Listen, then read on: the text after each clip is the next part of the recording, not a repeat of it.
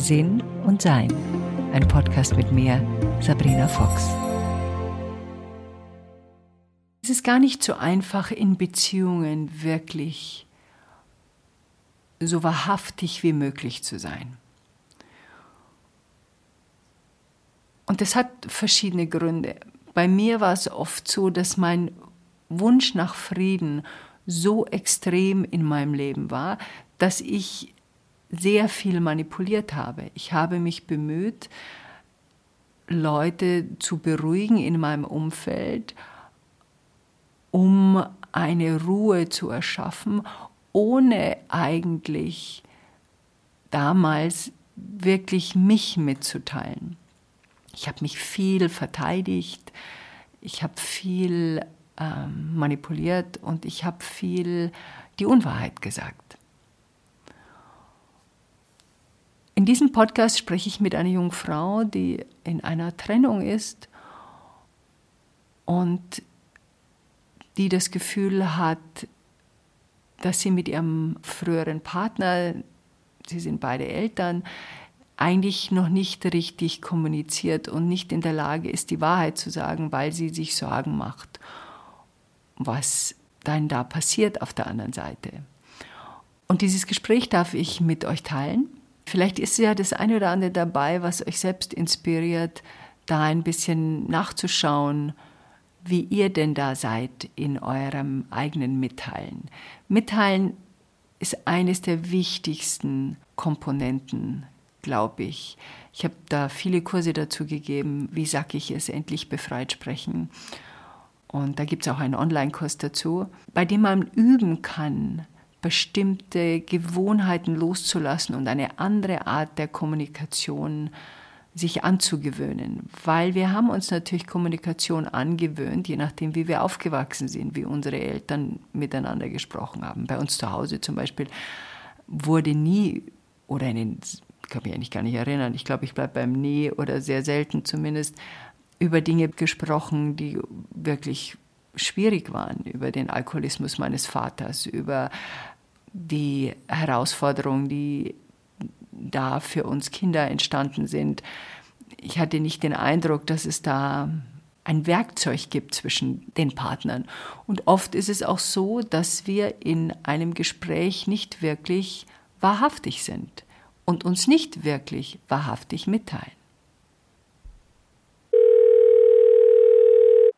Und hier beginnt unser Gespräch. Du hattest eine Frage an mich und hast mir geschrieben, liebe Sabrina, danke, dass ich hier sein darf. Ich habe festgestellt, dass es eigentlich zwei Fragen sind. Die erste Frage ist, du hattest schon in mehreren Videos gesagt, dass du früher immer geschwindelt hast, also dass du die Unwahrheit gesagt hast, dass du vielleicht auch Informationen vorgehalten hast, wie man das eben so macht. Ne? Und ich merke, dass ich auch dieses Thema habe und diese Aufgabe und dass ich das unglaublich gern für mich auflösen möchte. Und da wäre die erste Frage, wie hast du das geschafft? Also wie hast du es, wie wie bist du da rangegangen? Und die zweite Frage, ja, ich bin sehr, sehr empfänglich für, für negative Energien von anderen. Vor allen Dingen, wenn ich merke, dass ich der Trigger bin. Also wenn ich, dass ich der Auslöser bin, dass es irgendwie mit mir zusammenhängt und es belastet mich so sehr, dass ich den anderen quasi schützen will. Ich weiß schon, das ist nicht meine Aufgabe, aber ich mache es halt trotzdem oder ich will das von mir fernhalten. Ich will nicht diese negative Energie abbekommen. Und deswegen neige ich dann dazu, eben mir, was weiß ich, Geschichten auszudenken, diese, auf gewisse Details nicht einzugehen, eben den anderen vor der Wahrheit zu bewahren. Und ich merke aber, dass das dann dreifach durch die Hintertür wieder reinkommt. Und ähm, das ist sehr, sehr schwer, vor allen Dingen, wenn ich, wenn zum Beispiel derjenige mich dann erpresst, ja, oder wenn er aggressiv wird, wenn er wütend wird, wenn er dann so eine ganz negative Energie hat. Das ist so schwer für mich, damit umzugehen. Das sind so diese zwei Fragen. Also wie schaffe ich es, diese Negativität, ich weiß nicht, ich will es ja nicht aushalten, aber zu, zu verarbeiten, vielleicht so. Und wie, genau, wie schaffe ich es, 100 Prozent meine Wahrheit zu sagen? Ich glaube, du bist nicht die Einzige mit dieser Herausforderung. Also es gibt ja verschiedene Gründe dafür. Der eine Grund dafür ist, dass wir uns selbst schützen wollen. Also wir nehmen an, so und so macht dann das und das. Wir kennen die Person natürlich dann auch. Und damit wir nicht den Jähzorn abkriegen oder die Frustration abkriegen oder so, versuchen wir das irgendwie netter zu verpacken. Ja. Die anderen sind ja nicht blöd. In der Regel merken sie sofort auf irgendeiner Ebene, dass wir nicht die Wahrheit sagen. Oh, ich bin da sehr geschickt. Ich weiß, du bist bestimmt sehr geschickt. Ich war auch sehr geschickt. Trotz allem gibt, ist es eine Form der Manipulation. Das muss mhm. uns erstmal klar sein. Also ich versuche durch meine Art und Weise jemanden zu manipulieren, sich anders zu verhalten, als er sich verhalten würde. Also es sind eigentlich zwei Aspekte. Der erste Aspekt ist, ich bin nicht ehrlich, also teile nicht mit, wie es mir geht, weil ich etwas verhindern möchte, von dem ich annehme, dass das passiert. Also ich habe mir das sehr radikal abgewöhnt. Ich habe mir an einem Tag beschlossen, ich lüge nicht mehr. Und das war vor ungefähr 28 Jahren. Und ab und zu habe ich doch noch Geschichten, wo ich nicht ganz die Wahrheit sage. Das trifft mich immer sehr, wenn ich das mache. Wie meine Tochter ein Teenager war, bat sie mich händeringend mal zu sagen, sie ist nicht da.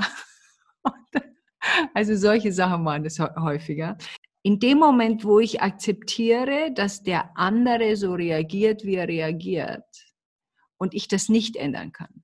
Also ich habe versucht, meine Manipulationen zu erkennen.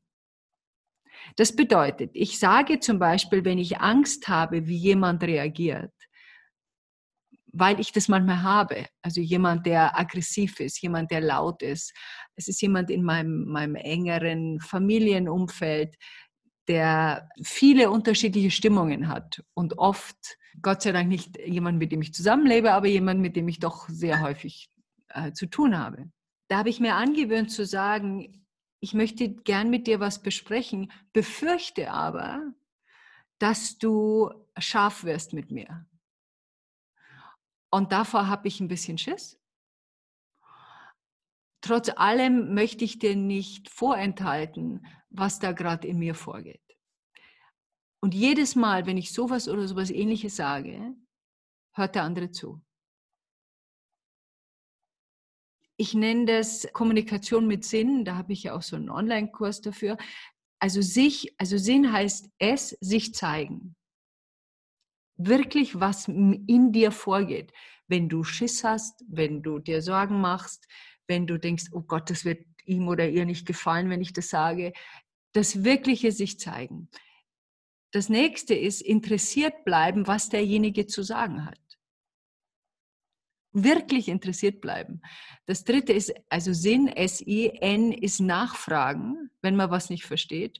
Und das Letzte ist nicht automatisch verteidigen. Und das ist oft das Schwierigste, weil wir dann immer sofort sagen, ja, aber ich habe doch und nein, hm, hm, sondern wirklich zuhören, hat der andere vielleicht recht.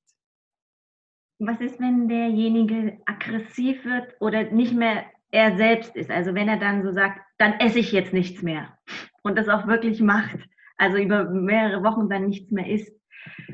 Okay. Ja, dann stirbt er er ist nicht mehr bei sich. Ne? Also er ist nicht mehr normal in dem Sinne, kann, man kann gar nicht mehr mit ihm ins Gespräch gehen.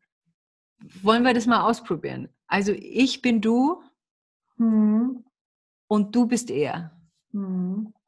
Gib mir mal ein Thema, wo wir drüber reden könnten. Wir sind getrennt und wir wollen natürlich, dass unsere Tochter wohlbehalten aufwächst. Ich ja. als Mann bin der Meinung, das geht nur, wenn wir zusammenbleiben. Okay. Du möchtest aber gerne dich trennen. Okay, gut. Das ist ein gutes Thema. Also wir haben jetzt das Gespräch. Mhm. Du bist er und mhm. bleibst auch bitte in der Rolle und ich bin du. Was wäre jetzt der Vorwurf, den, den er mir machen würde? Du mit deiner Idiotie und deiner Selbstverwirklichung, du bist so egoistisch, das ist nicht gut für, für unser Kind und sie braucht beide Eltern und dieses, dass sie dieses, ist ja total hin und her in zwei Haushalten und Du hast recht. sie ist bestimmt hin und her gerissen mit den zwei Haushalten, kann ich gut nachvollziehen. Und sie braucht bestimmt uns beide. Beide unter einem Dach. Ja, das verstehe ich, dass, dass das wahrscheinlich das Beste für unsere Tochter wäre, aber ich kann das nicht mehr. Ich kann nicht mehr mit dir unter einem Dach leben. Und ja, das ist egoistisch. Und trotzdem habe ich auch ein enorm schlechtes Gewissen, diesen Schritt gegangen zu sein. Aber ich glaube einfach, dass es auf Dauer auf jeden Fall mir nicht gut tut, wenn wir unter einem Dach leben und uns einfach viel zu viel streiten und es keine Bewegung gibt in eine Heilung und in ein gemeinsames Sein, das ich mir vorstellen kann. Wir streiten uns ja nur, weil du deinen Ego-Trip fährst. Ja, das stimmt. Ich fahre einen Ego-Trip. Ich denke sehr viel an mein Wohlbefinden. Das ist wahr. Mhm. Guter Punkt, ja. Da füge ich noch mal gerne was hinzu, weil dieses Beispiel einfach zeigt, dass ich bei der Wahrheit dann bleibe, auch wenn ich ja, ich bin gerade egoistisch. Ja, ich denke gerade an mich. Ich halte das nicht für egoistisch, ehrlich gesagt. Ich halte es für eine gesunde Selbstfürsorge, aber trotzdem mit den anderen Augen sieht es egoistisch aus. Das diskutiere ich auch nicht groß, sondern ich verstehe, dass das so aussieht. Und ich mache mir auch Sorgen, was es mit unserer Tochter macht. Und das gebe ich auch weiterhin zu. Aber ich bin sehr klar, dass ich keine weitere gemeinsame Beziehung in einem gemeinsamen Haushalt sehe.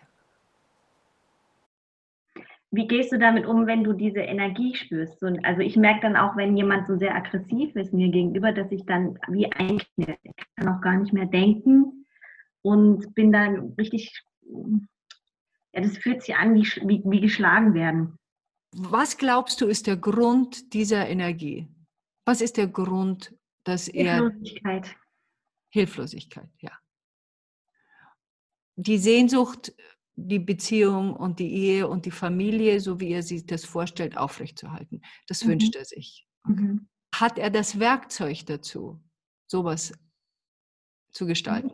Schon, weil er ja Einfluss auf unsere Tochter hat. Ich habe einfach Angst, dass er diese negative Energie auf sie trägt dass sie dann mit ihm zusammen in diesem negativen leben muss. Mhm. Ist es gewalttätig? Ich glaube es nicht. Okay. Also er war dann mal kurz, als die Trennung akut war, war er, hat er auf Dinge eingeschlagen, aber nie auf Personen. Ja, oder so. okay. Also das ist seine, seine Frustration, die er rauslässt. Also mhm. ist er denn ein guter Vater? Extrem guter Vater. Toll energetisch ist es so, dass jemand erspürt, ob wir da noch eine Art von Liebe empfinden können zu dieser Person. Also der Vater wird der Vater eurer Tochter sein bis an sein Lebensende. Mhm. Du wirst mit diesem Mann zusammen sein bis an dein Lebensende. One way or the other. Jetzt geht es darum, du hast deine Gründe, dass du dich getrennt hast. Jetzt geht es darum, eine gemeinsame Beziehung aufzubauen, die hilfreich für eure Tochter ist, aber auch hilfreich für euch beide. Und dazu braucht es von dir erstmal Verständnis, wie es ihm geht. Das wird besser werden mit der Zeit. Aber am Anfang ist es noch sehr akut. Es ist noch sehr akut aus zwei Gründen. Einmal, was du schon gesagt hast, dass er der Meinung ist, diese Ehe muss, soll zusammenbleiben, weil es besser fürs Kind ist und seine Besorgnis und was mit seiner Tochter passiert, mit eurer Tochter passiert und seine Trauer über das Ende dieser Beziehung. All das zusammen schleudert ihn durch. Mhm. Kannst du da in dir Mitgefühl entdecken? Total. Okay. Das ist schon mal ein, ein wunderbarer Schritt. Und jetzt würde ich vorschlagen, dass wenn du ihn triffst oder mit ihm telefonierst, vorher in dieses Gefühl des Mitgefühls gehst. Hm. Ohne, dass du dich beleidigen lassen musst. Du kannst sagen, wenn du merkst, da ist eine gewisse Aggressivität da, mhm. Kannst du ihn fragen, ist es gerade anstrengend für dich, dieses Gespräch mit mir? Mhm. vielleicht ist es besser, wir holen das nach, wenn wir beide in der Lage sind, dass wir uns etwas beruhigt haben. Was hältst du davon, wenn wir heute Abend nochmal telefonieren? Also gib eine Alternative zu dem, was ist. Mhm. Ich habe eher das Gefühl, dass er eben so gefangen ist in seiner, in seiner Angst, dass er, er will eben das und nur das. Und wenn er das nicht kriegt, dann dreht er durch. Also vielleicht bilde ich mir das auch nur ein, vielleicht muss ich es länger aushalten, aus, also durchstehen sozusagen, diese Phase. Versuchst du das mit Nettigkeiten? Dann ja, natürlich mag ich dich noch gerne und natürlich, Mai, vielleicht wird das noch was mit uns. Machst du sowas? Ich sage, es kann ja nur von jetzt sprechen weil man weiß ja nicht, vielleicht entwickelt er sich wirklich nochmal in eine Richtung. Das kann ich ja nicht sagen. Ne? Also vielleicht in fünf oder in zehn Jahren. Ich kann ja nur jetzt sagen, ich habe halt keine Gefühle mehr. Ich, ich, ich fühle mich nicht mehr hingezogen oder ich, das ist nicht das, was ich mir wünsche für, für meine Zukunft. Aber ich kann ja auch nicht in die Glaskugel schauen. Das habe ich relativ oft gesagt. Vielleicht hätte ich das weglassen sollen. Okay. Was, was glaubst du, was das für einen Eindruck macht, wenn du sowas sagst? Ja, das führt Hoffnung. ja, ja genau. Willst du das? Nein, eigentlich will ich, dass er nämlich loslässt. Meine Erfahrung ist, dass Männer sehr wohl mit klaren Aussagen umgehen können. Das tut ihnen weh natürlich, weil sie Gefühle haben, die da in eine andere Richtung gehen, aber sie verstehen das. Wir versuchen das dann immer so, also ich übertreibe jetzt maßlos, das noch irgendwie nett zu verpacken, damit er irgendwann einmal in der. Hoffnung dasteht und sagt, ja Schatzel, ich verstehe völlig, was du sagst. Und du hast ja recht, es ist wahrscheinlich wirklich besser, wenn wir uns trennen. Und hm, gut, dass ich das verstanden habe. Ja, genau so. So ungefähr gut. Also, meine Erfahrung ist, das wird nicht stattfinden. Noch dazu mit diesem Wischiwaschi-Aussagen. Mhm. Also die Aussage muss relativ klar sein. Wir haben uns getrennt, es gibt dafür bestimmte Gründe und das wird sich nicht ändern. Hm. Es war, glaube ich, auch meine eigene Hoffnung, dass er sich vielleicht ändert, dass sich zwischen uns nochmal was ändert, weil natürlich, das ist das hohe Ideal, Vater, Mutter, Kind, Familie. Das war, glaube ich, auch so ein bisschen meine Sehnsucht, dass es vielleicht doch noch einen Weg zurück gibt. Aber eben, Was tut er denn dafür? Ja, er legt sich schon ziemlich ins Zeug. Er ist jetzt der Vorzeigepapa, der er vorher nicht war. Okay. Ja, versucht sich viel mit einzubringen, aber ich merke, dass es eben dann trotzdem nicht reicht. Okay. Ist er denn jetzt so, wie du ihn gerne, wie du es gerne gehabt hättest? Wenn wir kein Kind hätten, würde ich keinen Gedanken mehr an ihn verlieren. Dann würde ich komplett mein Ding machen. Und Verstehe. ich merke, dass ich kein Interesse an ihm als Mann habe. Okay. Als ihm, als der Vater meiner Tochter.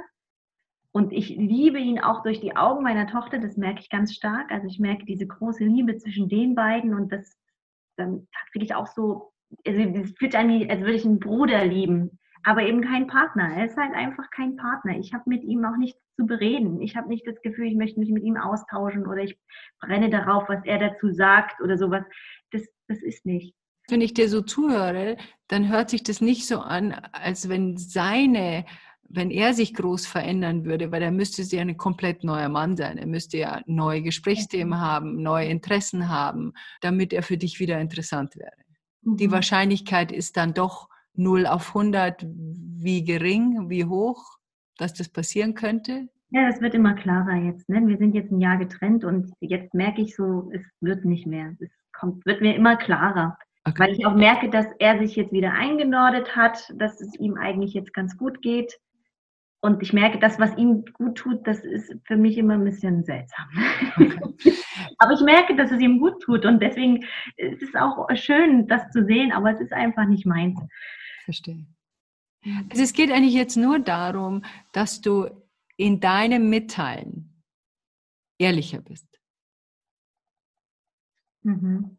Ich glaube, ich bin vielleicht auch zu ehrlich manchmal. Vielleicht diese, diese Eventualitäten, das wird mir jetzt in diesem Gespräch klar, die ich da noch reingebe, ich bin nicht so ein Typ, ich habe das jetzt beschlossen und das bleibt bis die nächsten 100 Jahre, sondern ich bin da schon offen. Das ist für mich ja auch ein Prozess. Ich sage, ich finde auch eine Beziehung mit einem Menschen ist immer mal hoch und mal tief und ich habe das ich hab, wusste, ich brauchte Raum, ich brauchte Luft, ich musste raus, aber ich war mir nicht klar, dass das jetzt wirklich der Cut ist, sozusagen, ne? für immer und ewig. Aber jetzt merke ich einfach immer mehr, dass ich da was anderes für mich will. Okay. Was würdest du jetzt als Quintessenz aus diesem Gespräch holen für dich? Dass ich schauen muss, wie kommt das, was meine Wahrheit bei ihm an. Ich habe das Gefühl gehabt, ich war da ganz, ganz wahr sozusagen, meinen ganzen Kopf da präsentiert und bei ihm hat es Hoffnung geschürt. Okay. Ich bin er. Wir treffen uns. Du weißt jetzt was über dich. Du hast recht, du hast recht, es ist egoistisch. Du hast recht, ich schaue gerade sehr auf mich und mich zerreißt es auch mit unserer Tochter. Das habe ich zwar auch gesagt, es kam nicht an oder er hat dann nichts gesagt. Und auch dieses aber ganz klar, es ist ein Strich, ein Ende. Und das dann auch aushalten, dass er da durchdreht, aggressiv wird. Das vielleicht auch sozusagen auskämpfen lassen. Ich dachte früher, spirituelle Leute müssen das alles aushalten. Du musst dann da sitzen und jemand mhm. beschimpft dich und beschimpft dich und je spiritueller du bist, desto, desto länger hältst du das aus. Der Meinung bin ich nicht. Ich bin noch eine Weile da, wenn ich das Gefühl habe, jemand möchte sich wirklich mitteilen. Aber wenn ich merke, es beginnt sich A zu wiederholen oder es beginnt eine Aggression zu werden, dann breche ich das auch ab und sage, ich sehe, dass es jetzt gerade schwierig wird, dass wir uns unterhalten können und deshalb würde ich sagen, wir setzen das Gespräch ein anderes Mal fort, wenn wir beide in der Lage sind, netter miteinander umgehen können. Und dann beende ich das. Wenn er einen nicht gehen lässt, wenn er nicht, wenn er nicht auflegen will, wenn er, oder wenn er dann noch 50 Mal anruft oder sowas. Warum wirst du gezwungen? Hält dich jemand fest? Steht da jemand da an der Tür und sagt, Jetzt setzt sie die Pistole auf die Brust und sagt, also entweder er geht nicht, also er bleibt dann in dem Raum sitzen, oder er äh, ballert einen dann mit Telefonaten oder er hält einen halt am Telefon. Diese Telefonatgeschichte ist relativ einfach. Du legst auf und du sagst, mein Lieber, ich gehe heute nicht mehr ans Telefon. Wir können gerne morgen Vormittag um 10, also ich gebe dann immer ganz klare Zeiten. Wir können gerne morgen Vormittag um 10 nochmal telefonieren, aber heute werde ich nicht mehr ans Telefon gehen. Und klare Kommunikation ist wie Hundeerziehung. Mhm. Da kannst du auch nicht sagen, Platz, Platz, naja, dann halt nicht Platz. also du, du musst schon das, was du sagst, auch dann durchhalten. Dann mhm. machst du dein Telefon aus oder, oder machst drauf und bist nicht erreichbar und, das, und hörst dir auch die 38 Nachrichten, die da drauf sind, nicht mehr an. Mhm. Das ist die große Herausforderung, nicht aus Neugier, aus irgendwas, sondern dann rufst du um 10 an, wie versprochen. Und wenn dasselbe nochmal passiert, dann sagst du, ah, ich sehe schon, es hat sich noch nicht ganz beruhigt. Ich möchte dich bitten, da, ich kann dir nicht helfen, dass du dich beruhigst. Das musst du irgendwie selber hinkriegen. Vielleicht kannst du mit irgendeinem Freund oder einer Freundin drüber sprechen. Aber ich sehe schon, es hilft nicht, wenn ich da mit dir weiter telefoniere. Lass es uns morgen um 10 nochmal probieren und dann telefonieren wir nochmal und vielleicht schaffen wir es ja dann, gemeinsam in Ruhe drüber zu sprechen. Und wenn er im Zimmer bleibt, dann gehst du halt. Mhm. Ja. Außer es hält dich jemand physisch fest mhm. und du kannst dich nicht wehren, ist mhm. das ehrlich gesagt, das sind so Ausreden. Ja. Sehr gut, jetzt haben wir sehr gut über Grenzen gesprochen, aber noch nicht darüber, wie ich nicht mehr äh, schwindel sozusagen. Ne? Das ist eine Entscheidung. Bist du bereit, für egoistisch gehalten zu werden? Bist du bereit, dass dir jemand sagt, du ruinierst die Zukunft unserer Tochter, nur weil du jetzt unsere Ehe auseinanderbringst? Das ist das, was die Quintessenz ist. Und die eigene Angst natürlich, die man hat als Mutter oder Vater, je nachdem, wer sich kriegt, oh shit, was mache ich jetzt da? Das haben wir ja alle. Mich auch in meiner Ehe getrennt Und natürlich hatte ich große Sorgen, dass, dass es meiner Tochter nicht gut geht, auch dass es meinem früheren Mann nicht gut geht damit. Jetzt im Nachhinein sehe ich, dass die, wir haben uns getrennt, da war meine Tochter, war unsere Tochter 15, 16 und jetzt ist sie 30 und sie hat ein sehr enges Verhältnis zu ihrem Vater. Das hat sie nur, weil wir uns getrennt haben. Das hätte sie nicht gehabt, weil er als Vater nicht so besonders präsent war. Erst wo er sich mit ihr auseinandersetzen musste, weil wir uns getrennt haben und das dann auch wollte, mhm. wurde das Verhältnis besser. Mhm. Also es geht eher darum, dass du dieses sich zeigen hilft wahrhaftig zu sein. Wenn wir versuchen, uns anders zu zeigen, wenn wir versuchen, uns netter zu zeigen, nein, ich bin nicht egoistisch, das wird das Problem. Weil dann musst du ja diese Story verkaufen. Nein, ich denke nur an meine Tochter, das ist nicht wahr. Du denkst auch an dich. Völlig in Ordnung. Jeder darf an sich denken. Mhm. Aber wir versuchen es dann so hinzuschieben, damit er doch endlich versteht, ja, aber du bist ja auch anders als ich, in der Hoffnung, dass die dann irgendwann mal sagen, ja, das stimmt, das tun sie nicht. Er liebt dich und will mit dir zusammenbleiben. Der wird nicht dastehen und sagen, ja, du hast recht. Das wird er nicht. Auch nicht später mal? Später vielleicht, aber nicht, wenn du ihm nicht die Wahrheit sagst um dir einen Zustand. Jeder von uns hat das Recht, in einer Beziehung zu sein und sie auch wieder zu lösen. Hm. Es ist ideal, wenn wir sie nicht leichtfertig lösen, wenn wir alles probiert haben, E-Therapie. Ich verstehe, dass du gerne mit mir zusammen sein möchtest, aber ich möchte nicht mehr mit dir zusammenleben es tut mir leid, dass ich dir das so hart sagen muss, aber das ist der Zustand und der ändert sich nicht, wenn du versuchst, mir ein schlechtes Gewissen zu machen. Willst du wirklich mit jemandem zusammenleben, der nicht mit dir zusammenleben will? Ist das, das wirklich deine Wahl? Ja. Da sagt er, es geht hier nicht um uns beide, sondern es geht um unsere Tochter. Ja, und dann würde ich darauf sagen, doch, es geht um mich, weil ich bin egoistisch. Hm. Ich versuche das mal. ja. Die Wahrheit ist eigentlich ganz einfach. Viel einfacher als das andere. Weil wir sind, wenn wir nicht die Wahrheit sagen, im Manipulationsmodus. Wir wollen ein anderes Ergebnis haben als das, was wir bekommen. Und das versuchen wir zu erreichen, indem wir es anders verpacken.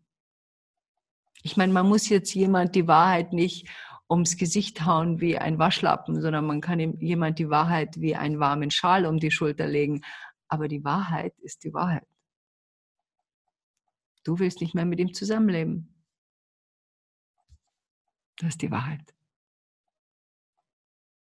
Mhm.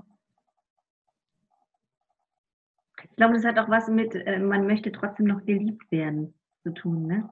Ja. Man möchte bei allen gut ankommen. Ja. Ja, das hängt, man will niemand, das hängt so viel dran. Man will niemand verletzen. Man möchte, dass das alles harmonisch ist. Es gibt so, je, je nachdem, wo das herkommt, da gibt es unterschiedliche Variationsmöglichkeiten. Und man muss auch aushalten, dass einem halt jemand nicht doll findet. Mhm.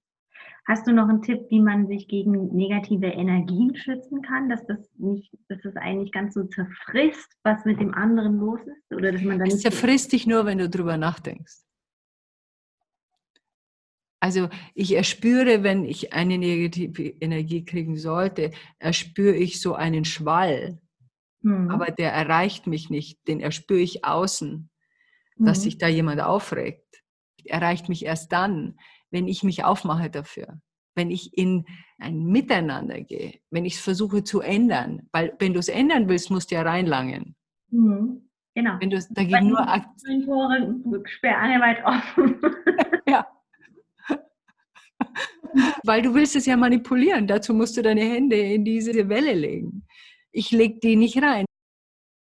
Ich bin auch jemand, der eher Situationen beruhigen möchte. Aber ich sehe auch vollkommen klar, wenn sich jemand nicht beruhigen lassen will, dann mache ich das auch nicht, weil das, das geht nicht. Das will der nicht. Manche Leute regen sich gerne auf. Mhm. Ich kann dann aus dem Zielwasser rausgehen, indem ich nicht interagiere, nicht weiter telefoniere, nicht stehen bleibe und mir das ewig anhöre. Hm. Aber ich habe trotzdem Mitgefühl dafür. Ah, und dann versuch, muss ich meinen Verstand kontrollieren, dass der nicht hundertmal drüber nachdenkt, das weißt ja eh. Ach, hätte ich nur das gesagt, dann hätte er vielleicht das gesagt. Wenn er nicht das gesagt hätte, hätte ich ja das sagen können. Und dann bist du mittendrin mit beiden Ellenbogen in diesem wabernden, schweren, dramatischen Und da musste ich erst wieder rausholen. Aber du hast ja vorhin gesagt, ich soll ja trotzdem Mitgefühl haben. Ne? Ich soll trotzdem verstehen, warum er so denkt. Ja, wie lange dauert das, dieses Mitgefühl? Ja, zu lange. Also, als er gesagt hat, er will nichts mehr essen, das hat mich wochenlang fertig gemacht. Okay. Warum? gegessen hat, weil ich Angst um meine Tochter hatte. Okay. Ich dachte, das, das, wie soll er sich um sie kümmern, wenn er nichts mehr isst? Okay. Also zum Beispiel hättest du darauf antworten können, oh, das heißt, du willst sterben und dann hat deine Tochter keinen Vater mehr. Willst du das? Nein, das will ich nicht. Ich will, dass du mit mir wieder zusammen bist.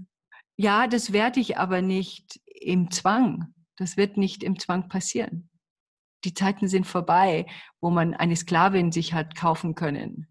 Mein Lieber, das ist Manipulation in höchster Form. Und ich verstehe, dass du verzweifelt bist. Aber ich weiß, dass es dir um unsere Tochter geht. Und wenn der Vater unserer Tochter nicht mehr in der Lage ist, für sie zu sorgen, wäre das viel dramatischer als alles andere. Mhm. Und dann kann er darüber nachdenken. Mhm. Und das darfst du nicht unterschätzen. Er versucht, den Kontakt mit dir nicht zu verlieren. Mhm. Alles, was er tut, ist Kontakt zu halten, Kontakt zu halten, Kontakt zu halten. Egal auf welcher Ebene. Und natürlich kennt er deine Schwachstellen und weiß, wo du ein bisschen sensibler bist und wo er, er sich da einhaken kann. Und deine Aufgabe ist es, das nicht einhaken zu lassen. Wenn du sagst, du hast wochenlang drüber nachgedacht, dann hast du wochenlang dich ein, bist du eingehakt. Mhm die meisten Gefühle reden wir uns ein. Das heißt, in deinem Gehirn hast du immer wieder dir ausgemalt, also die Zukunft, was könnte passieren, wenn, was ist. Also da warst du eine Weile beschäftigt, schätze ich jetzt mal, oder? Ich habe jeden Tag telefoniert mit Psychologen und allem Möglichen. Genau. Und ist er verhungert? Nein, hat dann irgendwann wieder gegessen. Also hat sich irritiert, die ganze Aufregung darüber? Wahrscheinlich nicht. Nee, und was hat er aber gehört davon? Sein Leben ist dir so wichtig, dass du dich darum kümmerst. Was glaubst du, was da passiert ist? Hm. Ja, das stimmt, ja. Das heißt nicht, dass man sich nicht kümmert, aber es heißt, dass man die Verantwortung dort lässt, wo sie hingehört. Ob er ist oder nicht, das ist nicht deine Verantwortung. Du kannst, da kannst du gar nichts machen. Hm. Aber du kannst ihn fragen, ob das was er wirklich macht, ob das ist, was er wirklich will. Hm. Und dann kann er selber drüber nachdenken. Du gibst die Verantwortung zurück. Ja. Viel zu tun. Ja. Das war jetzt so ein Beispiel, wo man gehört hat, wie sehr sie versucht, ihn zu heilen, ihm etwas Gutes zu tun, ihm zu unterstützen. Und diese Gedankengänge, diese Sorgen, diese, oh Gott, jetzt ist er nicht mehr oder jetzt tut er sich was an, das sind Dinge, die uns dann beschäftigen. Und aus dieser Anspannung kommen wir dann fast gar nicht mehr raus. Wenn wir akzeptieren können, dass es bestimmte Dinge gibt, die wir nicht beeinflussen können, dass ob jemand etwas tut oder nicht tut, ist nicht beeinflussbar. Es ist seine oder ihre Entscheidung, das dann zu machen. Mehr ist nicht äh, möglich. Und je klarer wir sind mit unseren Antworten, desto klarer kann der anderen Person dann werden, ah, ich mache das und das und das hat die und die Konsequenz. Will ich das wirklich haben? Und dann kann derjenige drüber nachdenken.